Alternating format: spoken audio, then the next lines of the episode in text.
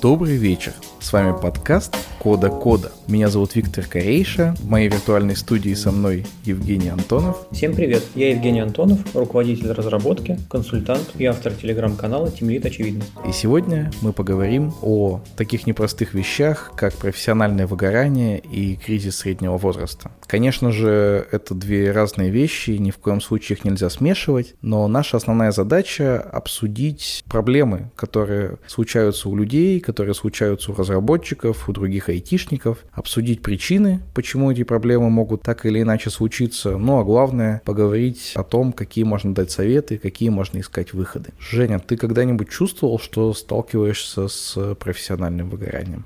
Да, был такое какой-то краткосрочной перспективе и было в долгосрочной. Краткосрочные это какие-то жесткие кранчи, такой длиной, может быть, там в месяцок-два на фоне какой-то усталости. А долгосрочные прям один раз у меня серьезный. Ну, я несколько месяцев работал, где-то часов по 260 в месяц, потом где-то полгода или год от этого дела отходил, вообще в тонус приходил. 260 часов в месяц – это чуть ли не по 12 часов в день.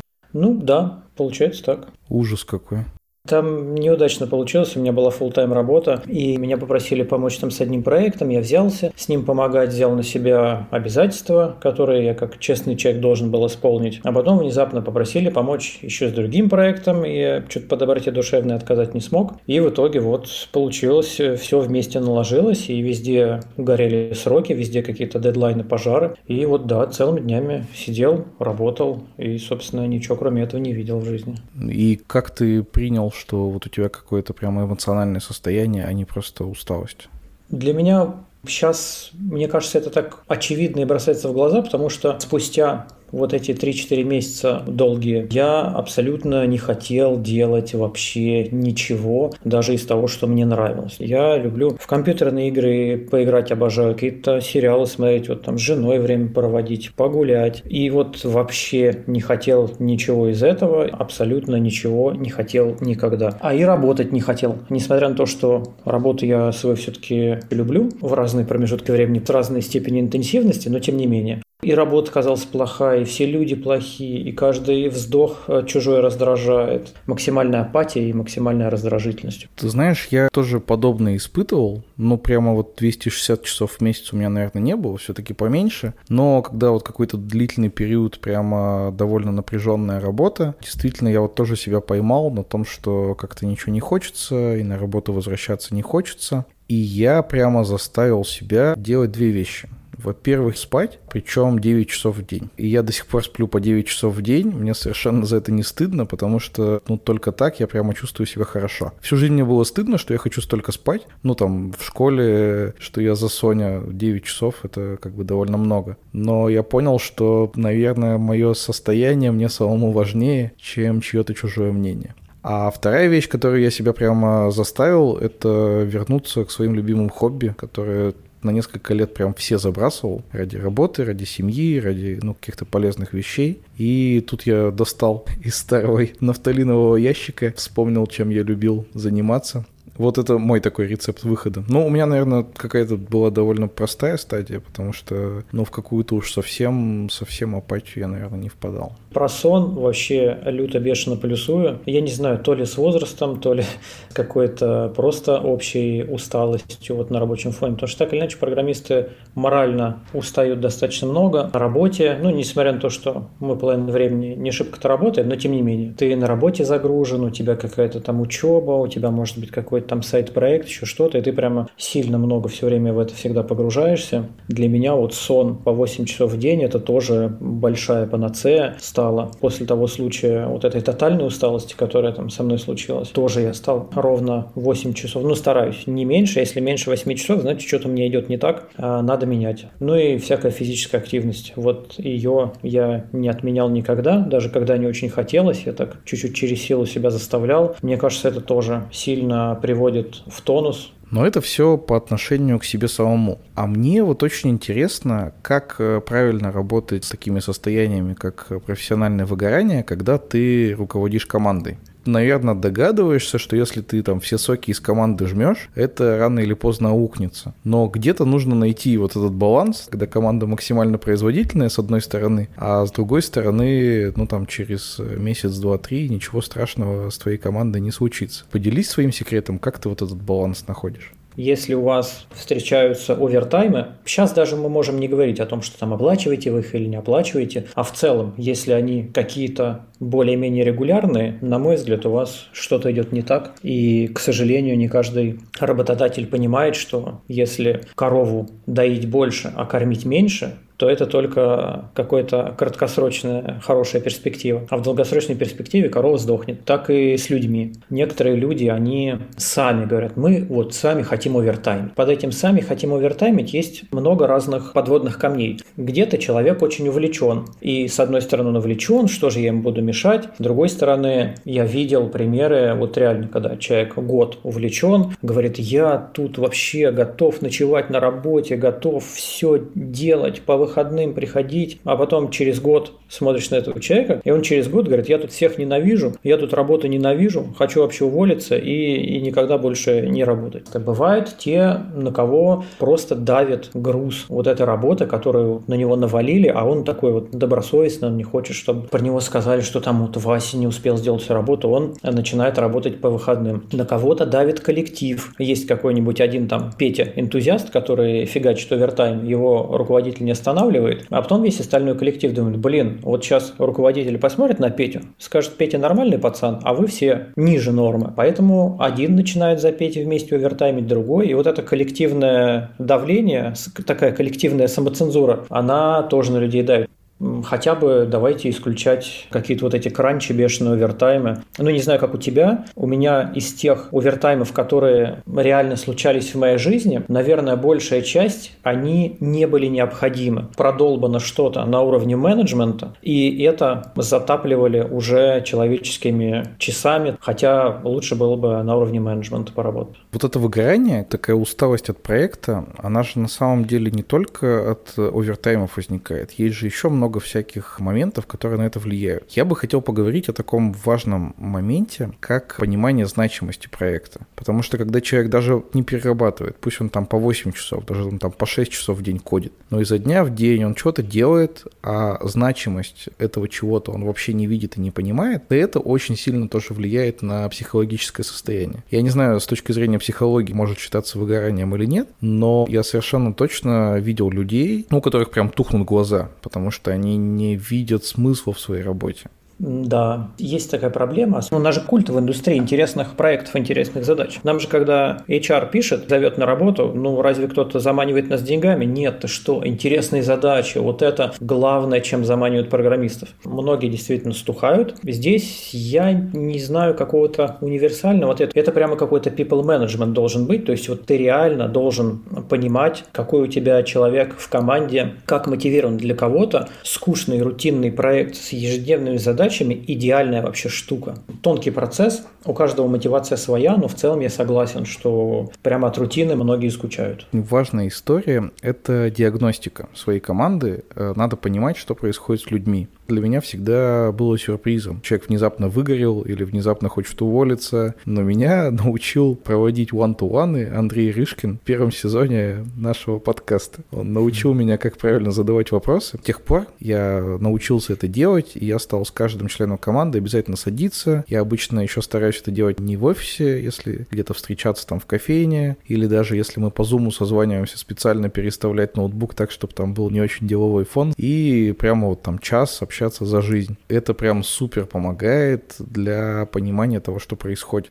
Иногда я даже вот не понимал, что у человека высокая нагрузка. Ну, вроде он приходит вовремя, уходит вовремя. Овертайма там какого-то бешеного, ну вот как ты говоришь, там в два раза нет. Но, тем не менее, человек чувствует, что у него супер какая-то нагрузка, супер сложные задачи. И это никак иначе, кроме как с ним поговорить, наверное, не понять. У меня тут такой легкий наброс, мы можем чуть-чуть углубиться. В регулярных вантуанах есть некий в этой культуре спор, правильно ли это или нет делать. С одной стороны, вот, ну ты же говоришь, ты у себя внедрил, и все тебе помогает, тебе открывает глаза. Я абсолютный и... адепт теперь. Да, и я с этим тоже абсолютно согласен. С другой стороны, если копнуть чуть-чуть вглубже, может быть, стоило строить какую-то культуру и систему вот этого общения, когда тебе вот такой открывающий глаза фидбэк приходит не раз в месяц на вантуване, а тогда, когда он формируется. То есть а, раз в месяц я спрашиваю, мне говорят о проблемах. А если бы мы построили культуру общения с работниками таким образом, что как только у человека проблема, он не дожидается этот месяц и приходит тебе сразу рассказывает, возможно, это было бы еще немного эффективнее. Ну, это вообще мечта. Но как это сделать, я думаю, что это будет у нас отдельная тема, отдельного подкаста. Может на, быть, наверное, да, да. Как вы уже заметили, мои дорогие слушатели, тема, которую мы сегодня выбрали, совершенно необъятна вширь, потому что включает в себя очень много разных ситуаций и еще более необъятно вглубь. Тем не менее, мы попробуем углубиться и узнать больше о профессиональном выгорании с нашим первым гостем Лидией Меньшениной, HR в IT, коучем и психологом. Лидия Меньшенина, HRD компании Exbica Group. Помимо того, что я HR, я agile коуч и профессиональный коуч, являюсь членом ICF, это Международная федерация коучинга. Ну и где-то там еще по ходу дела есть психологическое образование. Веришь ли ты в профессиональное выгорание?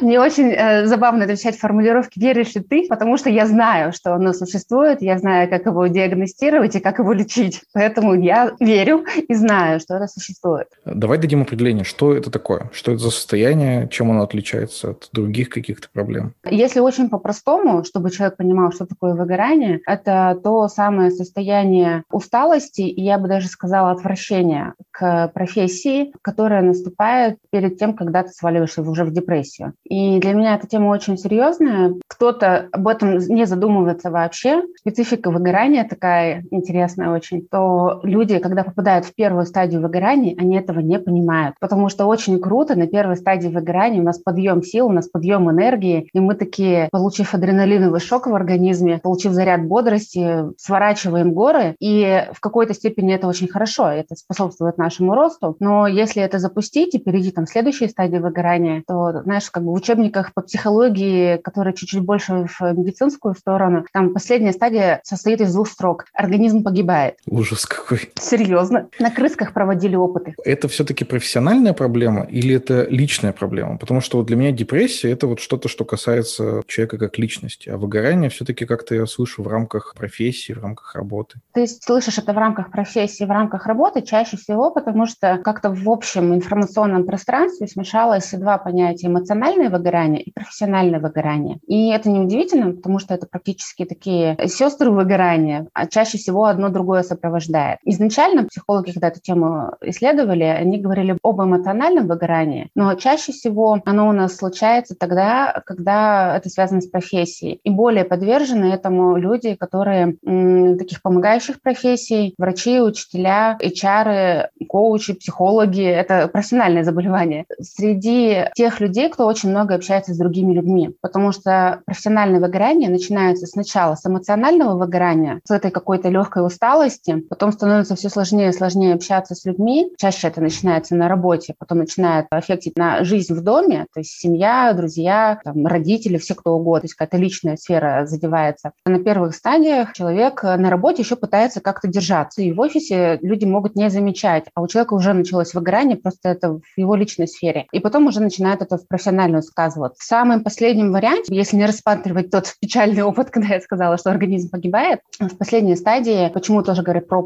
выгорание, бывает такое, если себя запустить, что кроме смены профессии ничего не поможет. Ну, то есть это настолько а, отвращение к работе, к деятельности, настолько обесценивание своей профессиональной жизни, что единственное, что помогает, это смена профессии. Кризис среднего возраста лучше отдельно рассматривать, да, чем от темы профессионального выгорания. Но чем это чуть откликается, часто в районе там 30 плюс лет люди меняют профессию, и это может быть связано как с возрастными какими-то да, моментами, что люди там переосмысляют как-то свою жизнь, чего они хотят в этой жизни добиться, что-то уже достиг, а что-то еще хочу. А бывает, что это связано с тем, что к 30 годам человек уже эмоционально выгорел на своей работе, и он меняет кардинально сферу деятельности, кардинально профессию, потому что в старой он уже не может никак развиваться. Ты начала рассказывать с того, что это сильнее касается тех, кто много общается. Ну, то есть программиста, интроверта, который получает задачки в джире и отдает их обратно в джиру, это не должно касаться. На самом деле нет. Так как я работаю все-таки в IT-компании, и вообще весь мой интерес, он связан как раз-таки с айтишниками, и коучу я в основном айтишников, я вижу просто некоторую специфику выгорания, которая наступает именно у IT-ребят. Неважно, в какой роли, это аналитик, разработчик, там, или кто угодно. Во-первых, сейчас же очень модно все это про agile, Scrum, Kanban и так далее, и это все влечет к тому, что очень много коммуникаций. И интроверт, ну, более такой замкнутый чуть-чуть в себе, да, не такой экстравертный, э, этому человеку приходится много общаться. Поэтому многие, там, например, разработчики любят там в Slack общаться, да, или там в каких-то мессенджерах и вообще асинхронно, потому что чуть-чуть снижает нагрузку на психику, когда надо в моменте реагировать на реакции живого человека. Даже если ты IT, даже если ты просто пишешь код, тебе все равно надо много общаться с командой хотя бы. Это первая история. А вторая, у разработчиков я замечаю такую специфичную историю выгорания, э, что повышенные требования к себе и повышенная ответственность э, от того, насколько быстро я буду расти. В IT же очень быстро все меняется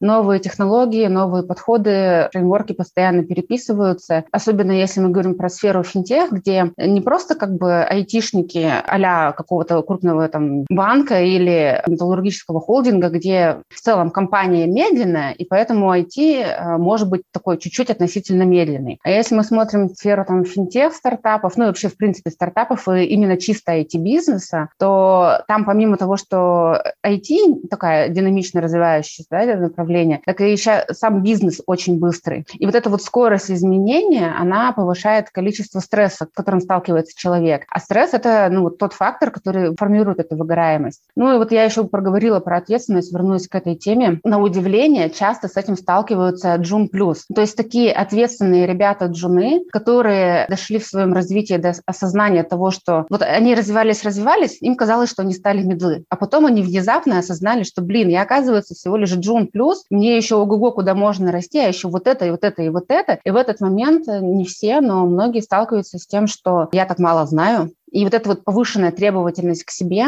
когда человек перерабатывает, когда он после работы идет на какие-то курсы, когда он сам что-то там гуглит, пробует какие-то подпроекты делать, это все ведет к выгоранию, потому что человек не отдыхает. Ну и примерно с похожими сталкиваются ребята, когда достигли, например, синьор позиции. В этот момент многие сталкиваются с выбором. Мне дальше быть синьор разработчиком, мне уходить в тем лиды и вообще в менеджерство. Умный, классный разработчик, он быстро достиг высот, и что дальше?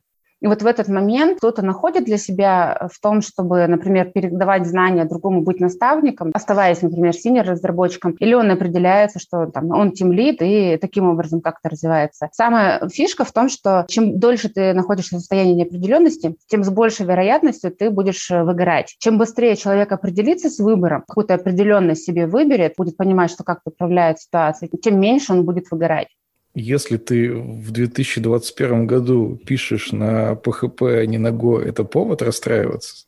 Слушай, ну интересно. А я не возьмусь оценивать, на каком языке круче писать, потому что все-таки не разработчик, а HR. На мой взгляд, PHP-разработчики достаточно востребованы. Как HR, например, да, как человек, который ищет PHP или Go разработчиков, я вижу, что и те, и другие важны и нужны. Э, расстраиваться по поводу того, что развивается ли язык или нет. Ну, даже, даже я, блин, знаю, что они для разных штук используются. Go там, где нужна скорость, PHP там, где нужно больше бизнес-логику. Даже, блин, я это понимаю. Если и разработчик, то, скорее всего, ты должен просто понимать, для чего тебе это. Ты ловишь хайп, и ты, типа, хочешь поизучать что-то модное, и где в моменте чуть-чуть, может быть, больше денег, или ты пытаешься как-то свою стратегию жизни построить и понимаешь, зачем. Ты улыбаешься. немножко был вопрос подвохом. Нет, мне нравится, как ты ответила. На самом деле это очень мощно.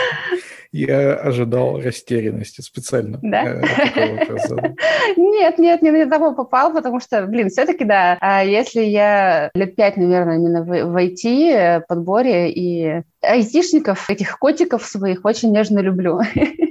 А вот если я руковожу командой, если я тимлид, как мне понять, у кого из ребят, вот, за которых я отвечаю, есть какие-то такие проблемы? Как их на какой-то, может быть, ранней стадии выявить? Самое, что приходит в голову, тут уже немножко из профессионального психолога, не пытайтесь, пожалуйста, сами никого диагностировать. Ну, то есть если заподозрили, есть, во-первых, э, опросники, и есть психологи, которые именно ну, могут диагностировать. Самое элементарное, можно там нагуглить э, тест Байко, это классика российская.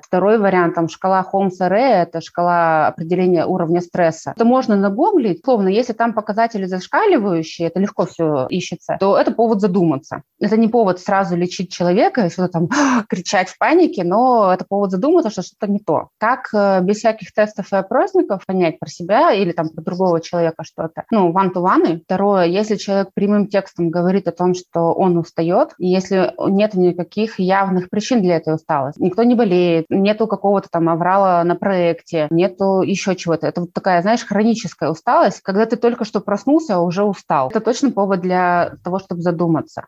Как это определять у своей команды, если ты там тимлит, например? Наверное, я бы посмотрела как бы на динамику. Скорее всего, производительность будет падать. Но обычно производительность начинает падать и в целом у команды, у конкретного человека, тогда, когда мы уже там подбираемся ко второй, третьей стадии выгорания, это уже заметно становится вовне. Но вот я говорила вначале, что на первой стадии есть такой подъем. Это, по сути, про то, что человек уже в стрессе, но этот стресс еще позволяет расти. Как бы очень простой индикатор. Задайте вопрос э, человеку, сколько нужно отдыхать. Все варианты от 5 минут до 24 часов неправильные, потому что правильный вариант один. Столько, сколько нужно для восстановления. И у каждого человека это будет по-разному. И способы отдыха у всех разные. И вот тот самый пресловутый work-life баланс, про который сейчас с каждого утюга и чайника да, кричат, он важен в том числе потому, что если человек умеет отдыхать, то, скорее всего, он не будет выгорать наверное, как бы важно поговорить на тему того, что точно нужно делать для того, чтобы, скажем так, профилактировать это выгорание. Это то, что находится в зоне ответственности тем лида, в зоне ответственности любого менеджера. И на самом деле даже в горизонтали, да, когда сотрудники типа разраб разработчика может тоже поддерживать. Я имею в виду нормальную систему обратной связи, когда мы конструктивно умеем друг другу говорить о том, что ты молодец или не молодец, хорошо сделано или не очень хорошо сделано, и почему. Один из принципов, как возникает это выгорания, что человек не управляет и результатом, и слабо понимает, как он на него влияет. Почему тоже разработчики этому подвержены? Если нет тесной взаимосвязи, взаимодействия с бизнесом, ну, типа, я пишу код, а я не знаю, это вообще какой-то профит для клиентов принесло, мы как компания что-то с этого заработали, или я написал код в ящик, никогда код использоваться не будет. То есть, например, элементарно с точки зрения организации, регулярная встреча команды разработки с бизнес-подразделением и обмен информацией, что вот то, что вы сделали, эта фича нам принесла столько-то клиентов, столько-то денег и так далее, дает почувствовать результат, ценность моей работы. Плюс вот эта история про обесценивание. Не надо обесценивать работу, наоборот, надо ее ценить. Когда вот мы говорим про разработку, там можно разные способы обсуждать, как замерять эффективность этой работы, как time to market, инкремент, ну, как бы чем угодно, в общем, это можно мерить. Главное, чтобы хоть чем-то. Главное, чтобы человек понимал, типа, я как-то в динамике расту, я в динамике становлюсь лучше и лучше сам относительно себя. Это профилактирует. И, наверное, культура вообще признания успеха важна в любой компании, на мой взгляд. Если ее нет, большей вероятностью ребята будут не очень гордиться этой компанией, результатами своей работы и могут переносить ответственность, например, в целом компании или бизнеса или команды на себя лично, и что это я такой плохой,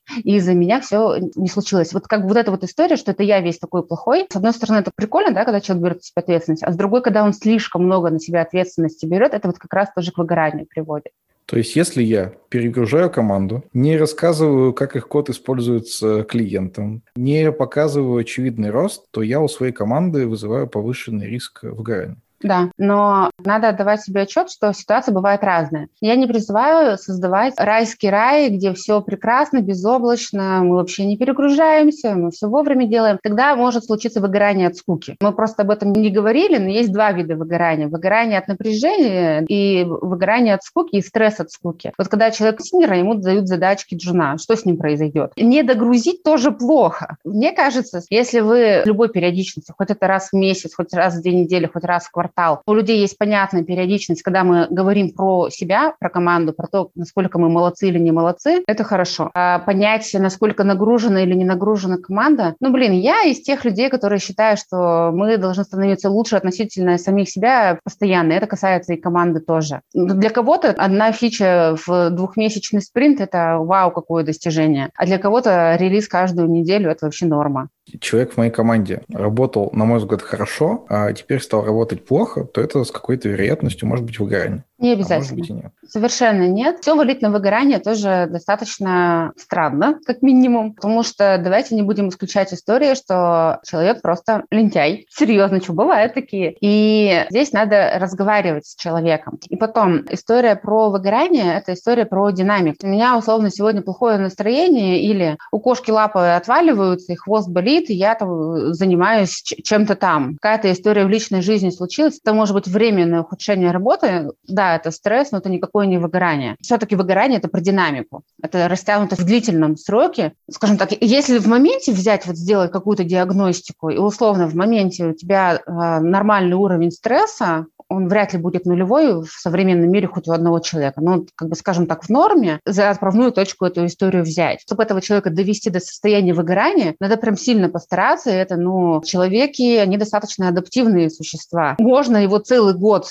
нагружать, всячески разно его как бы абьюзить на работе, не давать обратной связи, обзывать нехорошими словами, всяко разно издеваться. У кого-то, конечно, не приемлет к себе такого отношения гораздо раньше случится, он просто уйдет с работы, но не выгорит. А если, условно, корпоративная культура позволяет так себя вести, то человек, ну, примерно год продержится. Через год он как бы пойдет, наверное, к психологу. А если не пойдет к психологу, то где-то вот как бы там все будет хуже, хуже и хуже. Мы достаточно хрупкие организмы, но не разбиваемся прям уж совсем по щелчку пальцев. А как отличить, лень это или действительно у человека какие-то проблемы? Вот я как руководитель команды могу это сделать, как тимлит, например? Слушай, без, без вопрос. психологического образования. Да, интересный вопрос. Здесь элементарная история поможет э, с вопросом «почему?». Задай энное количество раз вопрос «почему?». Случилась вот эта ситуация, почему вот это, почему? И вот как бы, да, так, до корня дойти. Где-то в какой-то момент человек, ну, как бы он станет очевидно, да, по ответам человека и ему самому, что с ним происходит, и тебе как руководителю. Регулярные ван-ту-ваны, и если есть э, любой инструмент отслеживания какой-то динамики, то есть ты можешь сравнить результаты прошлого периода с текущим, это дает тебе уже понимание, что, окей, э, есть э, там спад производительности условно. Э, если у человека объективные какие-то причины случились там этого спада производительности, то это можно обсудить. И потом давай будем честны, иногда бывает история про то, что это не выгорание. Например, я не вижу перспектив развития в этой компании. Или мне не хватает, там, например, наставника, там, тьютера какого-то, да, я не знаю, куда мне расти, надо просто вектор человеку задать задать. Это никак не связано с выгоранием. Иногда это может быть связано с тем, что человек просто уже ищет работу, у него есть уже парочка офферов, и он просто снижает эффективность на текущем месте. Вариантов-то их э, очень много, и все эти варианты скрываются в разговоре с человеком. Тут, кстати, интересный такой момент. Есть такая история, про которую много говорят в agile практике, доверие. Если доверие между тобой, тем лидом и разработчиком, если это доверие есть, то, скорее всего, процессы выстроены процесса здорового человека, а не процесса курильщика. И, скорее всего, э, если что-то с человеком происходит, он сам к тебе первый придет и расскажет. Другая история, вот даже насколько бы не был неэмпатичным человек, ну, типа вообще не умея определять эмоции у других людей, очень простой лайфхак. Записать себе в календарик там раз в две недели или там раз в неделю спрашивать, как у тебя дела, знаешь, вот это может стать еще вредным советом. Я своим опытом поделюсь. Я в какой-то момент тоже это прочитал и стал периодически спрашивать у ребят, как дела. Они так напрягались, потому что они этот вопрос переводили как «ну что там с текущей задачей?» Есть очень простой лайфхак на этот вопрос. Если ты никогда в жизни не спрашивал человека, как его дела, и вообще это не в твоем характере, если ты внезапно начнешь э, проявлять повышенный интерес к ребятам, ну, это нормально напрячься. Прежде чем как-то менять кардинальным образом свою стратегию поведения, надо ребятам объяснить хотя бы из серии. Я тут послушал какой-то странный подкаст или там прочитал какую-то статейку. Вроде идея интересная, давайте попробуем. Допустим, все-таки мне кажется, что человек начинает выгорать. Как я могу ему помочь? В нашей компании мы это решаем фактом наличия меня. То есть у меня есть публичный договор со всеми сотрудниками компании о том, что так как я являюсь профессиональным психологом и коучем, то люди могут ко мне обращаться за такой помощью, и это сто процентов конфиденциально. Это как соцпрограмма. Этот разговор только между нами. Я даже руководителю, даже под пытками, с паяльником никогда не расскажу, о чем мы говорили. Единственное, о чем может узнать руководитель, о том, что сам факт встречи был, все, это все, что он узнает ответ на твой вопрос, да, это какой-то внутренний коуч, психолог, э, HR, которому эта тема интересна. Если таких вариантов нет, э, любая компания может это включать как клюшку ту самую. Есть, например, онлайн-платформы, где с психологом можно онлайн пообщаться. Есть э, какие-то варианты, когда типа вы заключаете внешний договор с человеком, куда люди могут обратиться за рекомендацией. Если, например, кто-то из наших слушателей работает в компании, где он понимает, что ну, в целом-то вроде о сотрудниках заботится, но конкретно проблема выгорания не готова готовы озаботиться, какая-то программа именно как бы корпоративная, да, не существует, то первое, о чем бы я рекомендовала сделать, это не ставить себе самодиагнозов, а отдохнуть, пропить курс витаминок, потому что, например, иногда нам кажется, что у нас выгорание из-за того, что у нас просто недостаток витамина D. Второе, это вот все-таки тогда уже обратиться, ну, например, к э, психологу там по рекомендации. Это же не значит, что если ты обратился там к специалисту, что ты все попал на долгие года бывает достаточно одной-двух встреч. Для чего? Для того, чтобы вообще понять, как бы проблема существует или нет. Если ко мне пришел сотрудник и говорит, слушай, так и так, э, я сходил к психологу, он мне сказал, что у меня выгорание, что мне нужно больше отдыхать и меньше работать. Ты не мог бы и дальше там дать мне отпуск, давать меньше задач, ну, какую-то давать рабочую поблажку. Вот я как руководитель э, как должен это реагировать, на твой взгляд? Я считаю, что если этот сотрудник тебя ценен, то имеет смысл пойти навстречу, потому что на там, первой и второй стадии выгорания реально самая эффективная помощь – это отдых. Если есть возможность в команде в моменте отпустить, если сейчас человека в отпуск, лучше его отпустить. Если в моменте все оврал, все горит, все пропало, и вот прямо сейчас никак, то прямо здесь и сейчас на встрече определить, в какой срок человек может пойти в отпуск. Типа на этой неделе никак, например, там, через месяц э, точно конечно, можно. Многие компании сейчас в качестве там кор-программы делают э, такие длительные отпуска, отпускают сотрудников, например, на 3-6 месяцев, где-то с сохранением зарплаты, где-то без сохранения зарплаты, но за человеком сохраняется рабочее место. Это как бы последняя история, к этому обычно прибегают люди, когда на третьей стадии выгорания, когда следующий этап – это просто уход из профессии. А еще, кстати, тебе как тим лиду это сигнал. У одного сотрудника случилось что-то выгорание, а что с другими сотрудниками? А насколько они вообще в ресурсе? Может, у них тоже выгорание, но ты этого не замечаешь. А насколько у тебя вообще процессы выстроены таким образом, что люди э, понимают, что они делают, они успевают делать там все вовремя, без переработок. Первое, что нужно сделать, это как бы, ну, просто понять, стресс существует, и признать этот факт, и научиться себя чуть-чуть контролировать, чтобы вовремя отдыхать. И поэтому твоя задача как руководителя, в первую очередь, помочь человеку вот этот work-life баланс выстроить. Иногда его просто пинком выгнать, отдохнуть. И нам выгодно, чтобы сотрудники были не выгоревшие, они быстрее и эффективнее работают. Дай, пожалуйста, какой-то совет нашим слушателям, которые, я надеюсь, э, не выгоревшие и у которых нет напрямую выгоревших сотрудников, как не выгорать. Первый совет – расслабиться, вот просто расслабиться и не пытаться находить то, чего не существует. Второй совет – периодически проверять количество витамина D в организме, потому что чаще всего у нас просто витаминчиков не хватает, а не выгорание. Третий совет возвращает к первому. Отдыхайте, ребят, живите в свое удовольствие. Чем больше кайфа в жизни, тем меньше выгорания. Еще подкаст слушайте наш. Да, обязательно, обязательно. Тут такие классные советы раздают. Мне кажется, Лидия поделилась очень интересными мыслями, а я, Женя, хочу поделиться с тобой еще и некоторыми цифрами. Я залез в Яндекс Вордстат и выяснил, что примерно 24 тысячи запросов в месяц содержат фразу «профессиональное выгорание». Из них 6 тысяч человек интересуются профилактикой, 3 тысячи интересуются самодиагностикой, 1200 спрашивают про тесты. Лидия говорила, что есть специальные тесты, по которым можно определить степень выгорания. И самая интересная цифра. Как ты считаешь, сколько людей спрашивают правильные ответы на эти тесты? вот так вот вопрос. Не знаю, может половина. А правильные ответы запрашивают полторы тысячи человек, то есть больше, чем спрашивают сами тесты. То есть на каждого HR, который запрашивает тест, чтобы проверить своих сотрудников, находится один или даже где-то два сотрудника, которые специально гуглят правильные ответы, только чтобы не отвечать, видимо, правдиво. Как ты считаешь, почему так происходит? Лидия говорила, что важно устанавливать доверительные отношения в коллективе, в команде, в компании. Значит, у них сотрудники думают, что это будет просто лишний повод не продвигать их по карьере, как-то избавляться от них. Ну, явно отношения не очень здоровые в команде. Да, мы когда затрагивали с тобой тему one-to-one, и я восхищался, как они круто мне помогли, ты меня чуть-чуть опустил с небес на землю, объяснив, что вообще-то круто было бы, если бы не нужно было каждый там месяц с каждым человеком общаться, а если бы он сам к тебе подходил и свои проблемы выкладывал. Еще чуть-чуть статистики. Максимум таких запросов происходит в конце декабря и почему-то в апреле. А вот с июля по сентябрь их количество уменьшается в 2-2,5 раза. Но самое маленькое количество – новогодние праздники. Когда люди в отпуске либо отдыхают вот на новогодних каникулах, как-то тема профессионального выгорания их гораздо меньше волнует. Да, гигиена труда и отдыха а, зарешала эту ситуацию.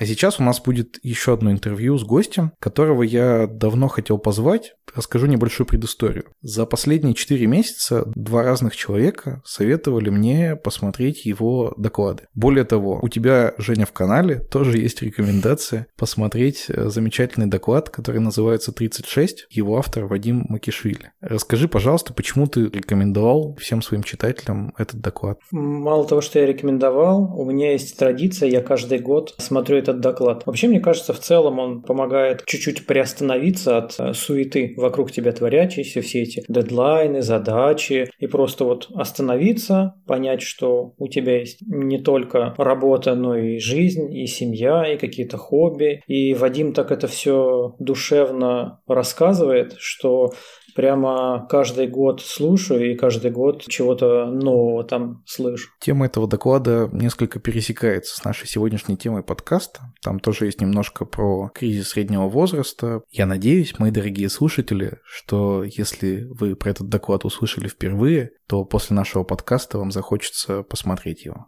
А еще у Вадима есть продолжение. Его второй доклад называется 42, а третий доклад называется 55. Ну, не буду долго тянуть, давайте послушаем интервью.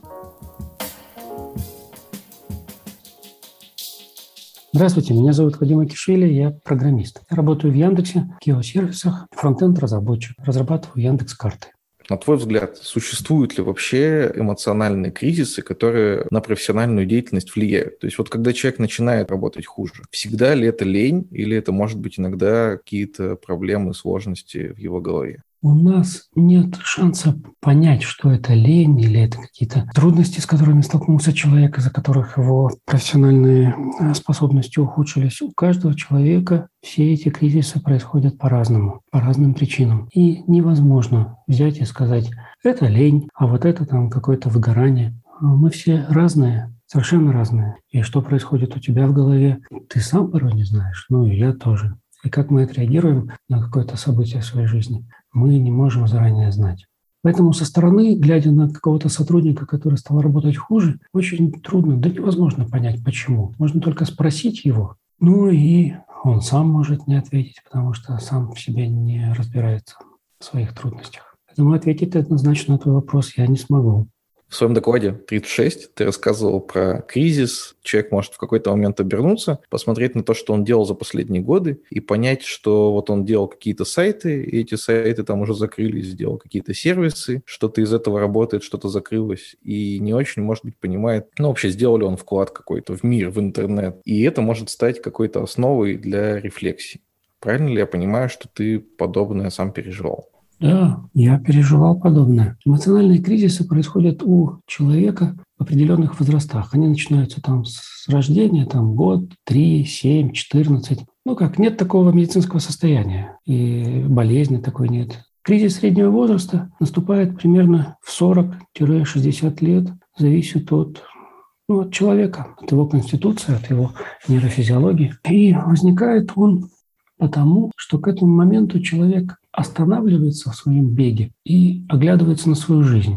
Он как бы смотрит, а чего я достиг к этой жизни, э, к этому моменту в своей жизни. В 20 лет тоже может такое случиться, но реже, потому что в 20 лет человек молодой, он живет под влиянием неких внешних факторов, которые над ним давляют. Вот смотри, мы пришли в школу, в первый класс. А, нам выдали учебники, дали домашние задания, и мы каждый день возвращаемся домой и учим домашние задания, как бы нам не хотелось. Ну, потому что завтра их проверят, поставят двойки, наругают мама. То есть есть какие-то внешние факторы, которые нас заставляют учиться в школе. Потом мы школу заканчиваем, поступаем в какой-то вуз, и там происходит почти то же самое, но уже меньшее давление. Но мы вынуждены учиться, получать профессию, готовиться к экзаменам. Над нами давляют внешние факторы. И мы в это время не очень задумываемся, чего мы хотим, кем мы хотим стать, как устроится наша жизнь в будущем. Но мы бежим, бежим, торопимся к какой-то цели. Потом мы заканчиваем вуз и а, приобретаем свою какую-то первую, вторую, третью работу. На этой работе мы стараемся зарабатывать, купить жилье, сделать так, чтобы руководство было нами довольно, получить новые интересные задачи. И это тоже внешние факторы, которые заставляют нас куда-то бежать. И вот так в таком состоянии бега полуосознанного мы проживаем кто 20 лет, кто 30, кто 40, а потом этот бег вдруг останавливается.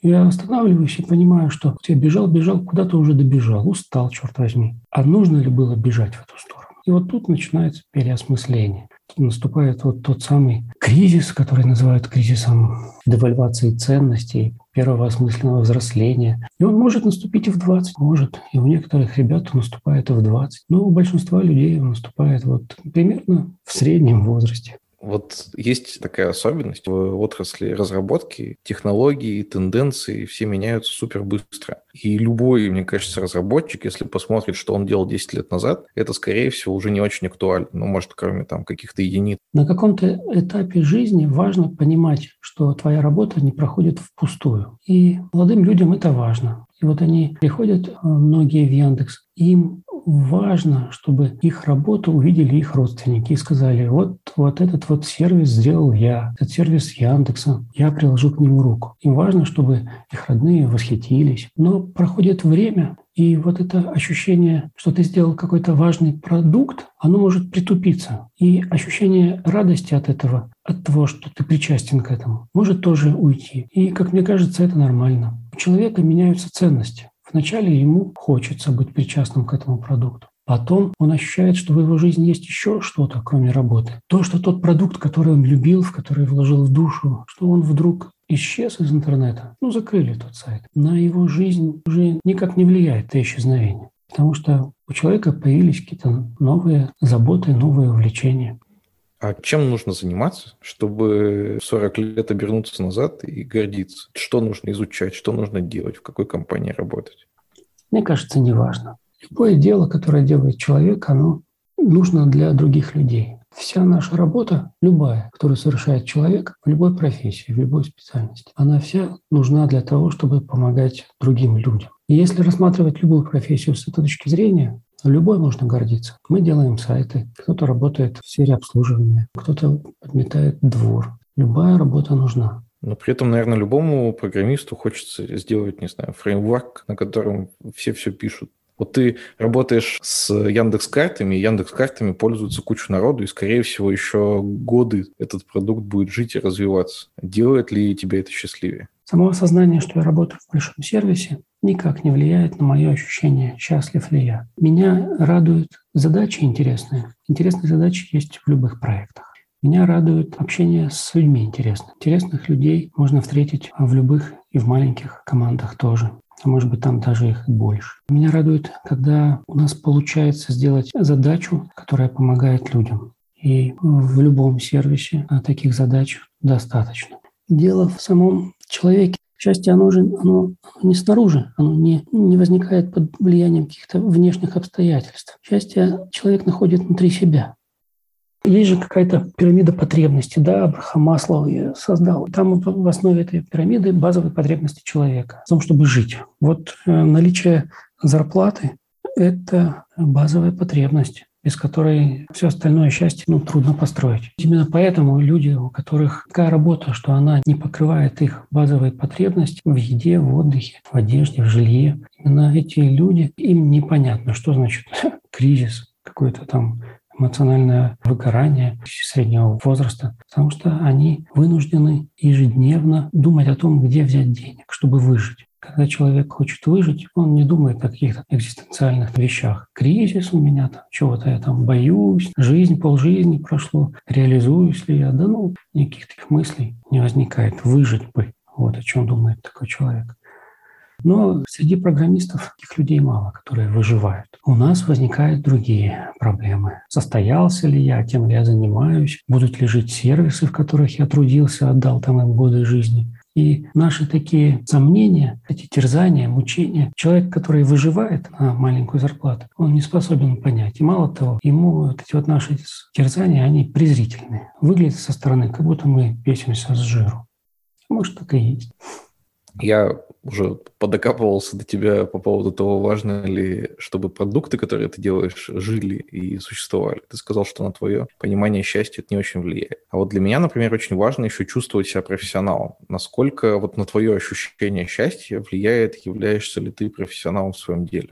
Очень влияет. Но скорее не на ощущение счастья, скорее на мою рабочую эффективность. Вот именно мою профессиональную эффективность влияет, насколько я ощущаю себя на своем месте, насколько я подготовлен для этой работы. И влияет еще, как меня оценивают коллеги и руководители. Вот это очень влияет. И если во мне самом есть сомнение, что я мало чего умею, у меня с трудом получаются задачи, я делаю долго или плохо, то я мучаюсь от этого. А если мне кажется, что такие сомнения посещают моих коллег или моего руководителя, то я не просто мучаюсь, я, я терзаюсь от этого, потому что кажется, что может случиться беда, и меня попросят, скажут, ну, Вадим, ты не на своем месте, ты нас не устраиваешь. А это значит, что я потеряю эту работу, а следом моя базовая потребность в том, чтобы зарабатывать деньги и жить, она будет ну, нарушена. И сразу возникает какой-то такой иррациональный страх ком внутренних проблем возникает только от того, что тебе кажется, что ты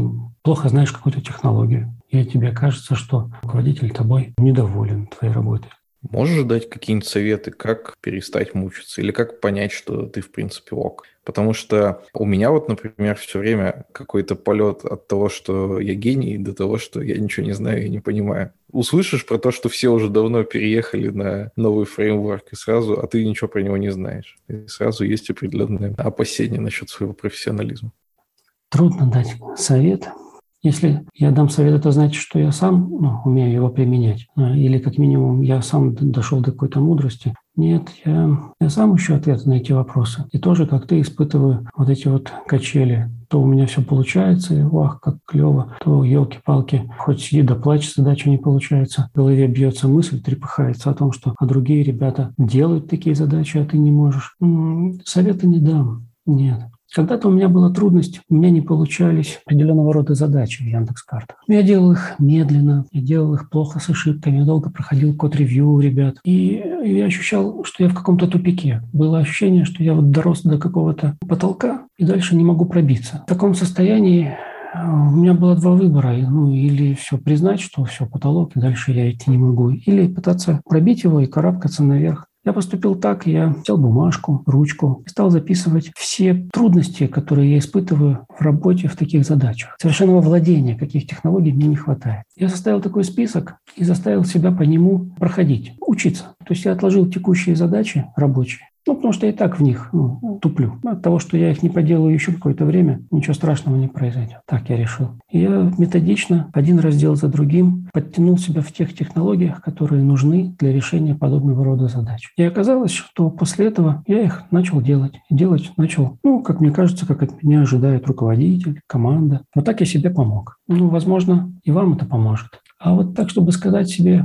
там, помедитировать над собой, да я крутой разработчик, да там, или как-то еще помедитировать, я не знаю, поможет ли это.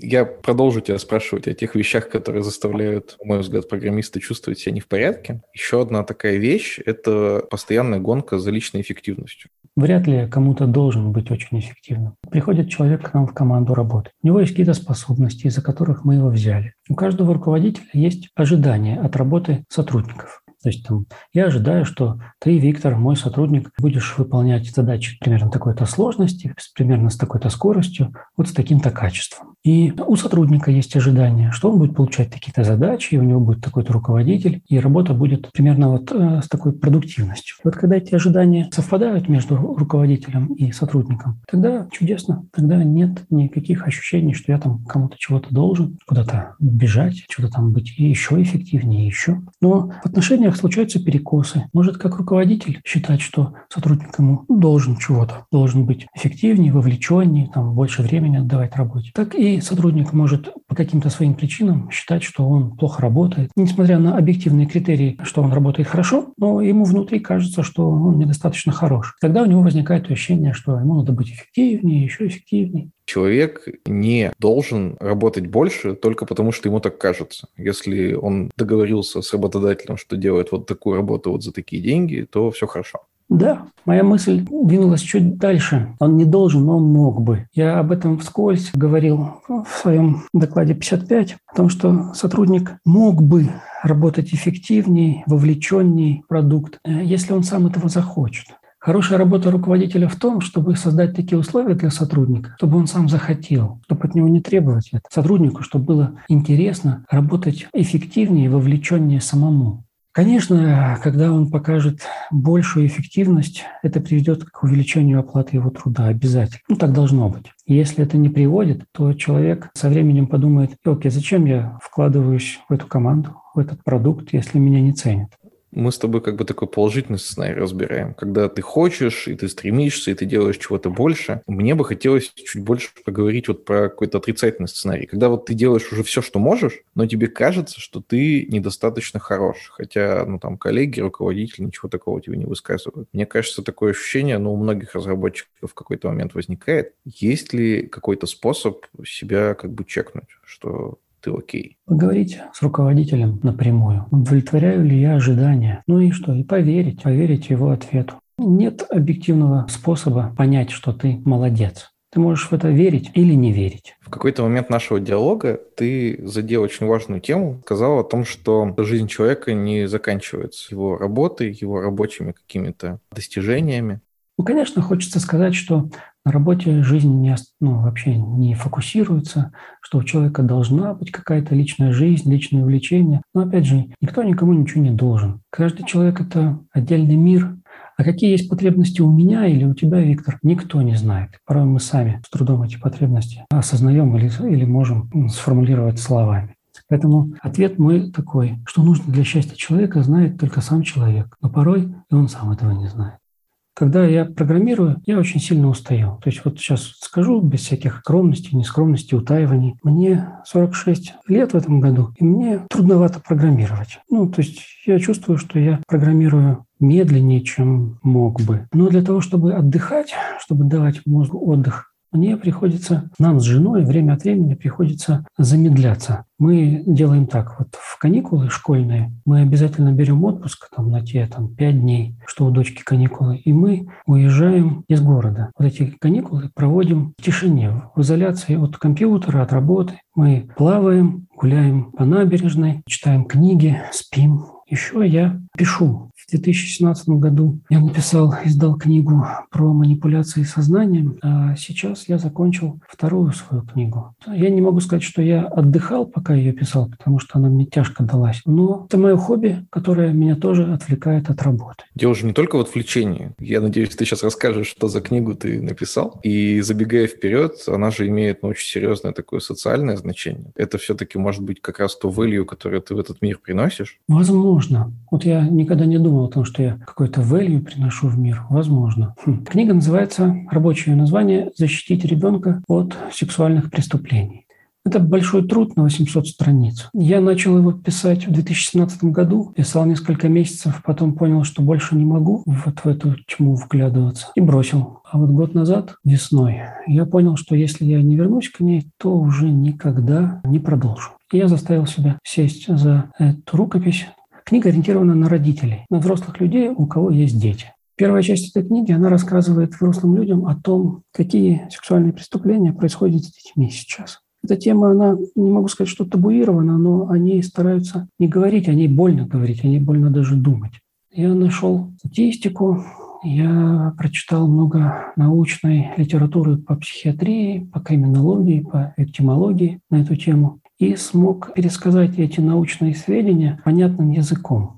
Вторая часть книги, она опять-таки для родителей, кто хочет рассказать своим детям, предупредить о таких преступлениях, чтобы дети с ними не сталкивались, избегали, или, если вдруг случилось, чтобы могли оказать сопротивление такому человеку. Я предлагаю читателю прям готовые монологи, чтобы не нужно было думать, что рассказать ребенку. Можно открыть книгу на нужной главе, положить ее на колени, позвать ребенка и рассказать ему, поглядывая в эту книгу. Ну и третья часть книги, она о том, что делать родителям, если беда все-таки случилась. Пошаговые алгоритмы, что делать в каждом случае. Вот, вот такая книга. И она имеет социальную значимость, да. Мне бы хотелось, чтобы эту информацию узнало как можно больше людей. Мне кажется, что прочитав такую книгу, написанную понятным языком, родитель смог бы научить своего ребенка, как не сталкиваться с сексуальными преступлениями. Большое спасибо. Очень спасибо круто. Тебе. И я хочу сказать, что я очень рад на самом деле с тобой лично пообщаться. Слушаю, переслушиваю твои доклады, и они мощные влияние на меня лично оказали. А, у меня только в конце маленький вопрос. Слушай, а что все-таки значит 42 и 55? Потому что ты в своем докладе так и не сказал. Хм. Ну, это очень легко. 42 – это температура тела, при которой организм еще жив, а мозг уже мертв. И это название, оно о том, что всего один градус может привести к поломке всего сложного организма. А 55 – это на самом деле не 55, это 5,5 две сконкатинированные строки. Э, я же был руководителем 10 лет, вот, и примерно первые 5 лет я руководил как попало, вот как видел своих руководителей. А вторые 5 лет я э, начал задумываться о том, а как же руководить. Мне было очень интересно пообщаться с Вадимом. Я думаю, что самое время сделать выводы, которые я и, наверное, ты тоже, Женя, какие-то для себя сделал из нашего сегодняшнего выпуска. Я начну с выводов, которые я сделал из моего диалога с Лидией. Угу. Первый вывод – профессия современного разработчика предполагает общение. Более того, чем выше ответственнее его должность, тем этого общения становится больше. Вот тот стереотип, что разработчик – это обязательно интроверт, который сидит за своим компьютером и ни с кем никогда не сталкивается, и поэтому как-то эмоциональное выгорание его точно обойдет стороной, в современном мире он не совсем правильный. На Хабре была люто заплюсованная статья как Slack разрушает нашу жизнь. И там хорошо было рассказано, что работали эти программисты-интроверты, которым, ну, может быть, там задачу в Jira или в Redmine поставят, и они сидят целый день делают спокойненько, они там входят в свой любимый поток, и они довольно делают, получают удовольствие. А потом им говорят, все, ребята, у нас новый формат, все приходите в корпоративный мессенджер. И там каждые 20 минут обязательно кто-то напишет, что-то спросит, потегает, какой-нибудь мемчик пришлет, и действительно для людей, которые хотят сосредоточенно заниматься интеллектуальным трудом, для них это большой стресс. Второй вывод, который я сделал из диалога с Лидией, если чувствуешь, что с тобой что-то не так, то стоит сходить к психологу. И причем это не обязательно история на годы, а одного-двух сеансов может хватить, чтобы разобраться и поставить диагноз. Мне было интересно узнать, что можно действительно не ходить годами, месяцами, а действительно несколько встреч провести. Это тебе поможет. Я раньше думал, что это не так. И там, если ввязался... Страшновато подсесть. Ну да, да, да. И страшновато связаться с какими-нибудь шарлатанами, которые прям тебя сознательно у себя на этой игле держат. И интересная идея. Уже не первый раз э, слышу, что в компаниях часто в качестве какой-то бонусной фичи используется либо бесплатный психолог там раз в недельку, в две недельки, либо просто скидка на какие-нибудь известные сервисы для работы с психологами. По-моему, вообще отличная идея, особенно она хорошо стрельнула, когда всех по домам разогнали в пандемию. Третий вывод. С командой нужно разговаривать. Только с помощью общения можно понять, что происходит с человеком. А в команде, где есть доверие, человек сам к тебе подойдет и сам все расскажет. Ну, вот видишь, это как раз о, о чем мы говорили. Доверие и то, что люди не держат проблемы в себе, а приносят. Ну, надо сказать, что это, конечно, идеальная ситуация была бы. Ты, кстати, молчишь об этом, а я вот поделюсь с нашими слушателями, что у тебя в канале был пост по этому поводу, а у этого поста еще есть длинное интересное обсуждение. А, про ван да, действительно, там прям разгорелась дискуссия. Четвертый вывод, который я сделал, Лучший способ помочь члену твоей команды, если что-то идет не так, это снизить нагрузку и, опять же, обратиться или помочь им обратиться к специалисту. Про снижение нагрузки – это какая-то гигиена труда и отдыха, как раз о чем мы говорили, когда и летом, и зимой в новогодние каникулы мало кто задается вопросами выгорания. Просто нужно как-то, наверное, себя больше любить, давать себе отдых не только по большим праздникам, а в целом. Стараться работать в таком режиме, в котором ты можешь бесконечно долго работать без ухудшения своей продуктивности и своего физического состояния. А вот пятый вывод для меня оказался совсем неожиданным. Он заключается в том, что не все на свете проблемы являются профессиональным выгоранием. И вообще-то существует еще много других разных сложностей, которые могут выглядеть похоже. Это к тому, что самодиагностика – это не всегда хороший вариант. Если можете найти помощь, находите. Вот так. Еще хотел добавить, что если вы работодатель, то вы могли услышать для себя вредный совет, что вы можете целый год третировать человека, и он не выгорит. Не делайте так, пожалуйста. Супер. А теперь, мои дорогие слушатели, я хотел бы поделиться выводами, которые сделал из нашего диалога с Вадимом. Во-первых, возрастные кризисы появляются как такая жизненная ретроспектива, когда оглядываешься назад и переосмысляешь, и, наверное, совсем этого избежать нельзя, но можно научиться получать от этого пользу, так же, как от ретроспектив э, в спринтах. А мне кажется, тут еще возможно облегчить это состояние вот этого глубокого шока, когда ты 40 лет не оглядывался, а потом оглянулся и такой, блин, а что же я вообще делал-то, зачем? Может быть, просто регулярно заниматься вот этой рефлексией Короче, это agile. Все. Все, как мы любим в разработке. Почаще мы вот эти вот ретроспективы и демки проводим и, соответственно, корректируем курс того, в каком направлении идем. Кажется, что одна ретроспектива в 40 лет вряд ли спасла бы какой-то проект. Нет смысла гнаться за технологиями, за крутыми проектами, за личной эффективностью, потому что все это не является самоцелью. Любой работой можно гордиться, если она приносит удовольствие тебе и пользу другим людям. Ну, как минимум, ты же работой приносишь пользу своей семье, и это главное тоже не забывать.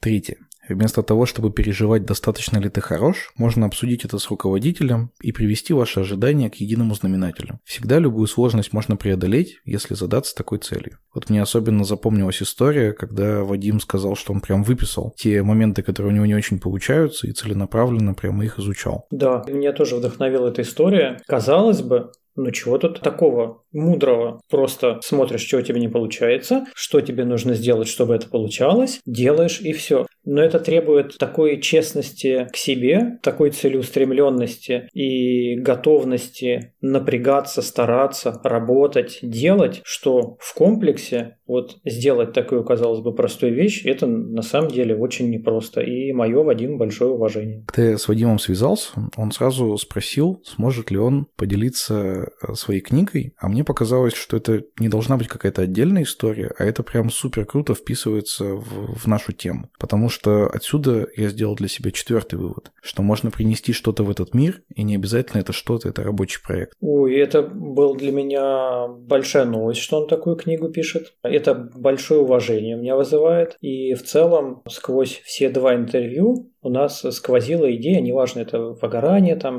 кризис среднего возраста, что человеку хочется чувствовать значимость того, что он делает, что он вот не зря живет, что какой-то вклад вообще в общество он делает. Вадим, вот он программист, и, казалось бы, для программистов самое простое, что, что можно, и самое частое, что программисты ищут, это найти такую текущую работу, в которой они могли бы сказать, все, вот круто, но Вадим пошел другим путем, не лучше, не хуже, он просто другой другой, и он делает все равно очень большое дело, прям огромное уважение испытываем. Если эта работа Вадима вас тоже заинтересовала и чем-то задела, то я думаю, что вам имеет смысл пройти в описание и почитать. У меня есть еще одна запись о том, что человеку нужен какой-то умеренный уровень то ли тонуса, то ли стресса. То есть вот если у тебя человек не догружен работой, он скучает, ему плохо, он такой, все бессмысленно, все фигня, короче, жизнь тлен, моя работа плохая, ничего в жизни не делаю делать. Если человек перегружен работой, тоже плохо. Он загнан, но ничего не успевает, ничего хорошего из этого не выходит. А вот находить какой-то такой умеренный уровень, когда у тебя есть работа, есть какие-то задачи, при этом ты не упахиваешься и успеваешь отдыхать, вот это, мне кажется, залог здоровой психики.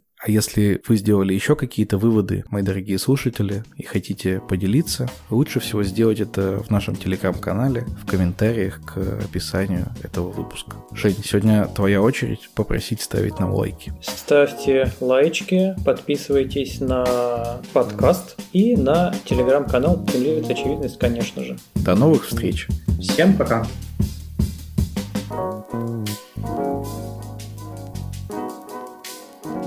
Слушай, а, а мы можем, мы будем обсуждать то, что Вадим рассказал наконец-то, что значит 42 и 55? Потому что, честно говоря, я ни разу не видел, чтобы он это рассказывал где-то вот в своих докладах. Он говорил там, да, я сейчас в конце доклада, вы поймете, я все расскажу, а потом все, доклад кончается, ничего не понятно. Я годы жил с вопросом, а что это за 42? Не знаю, почему я Вадим не написал, ну, как-то постеснялся, наверное. И тут, наконец, я услышал, и это прям большой какой-то гештальт мой закрыл. И надо сказать, что я очень боялся, что это будут просто случайные цифры, но оказалось, что у них прямо такой мощный смысл.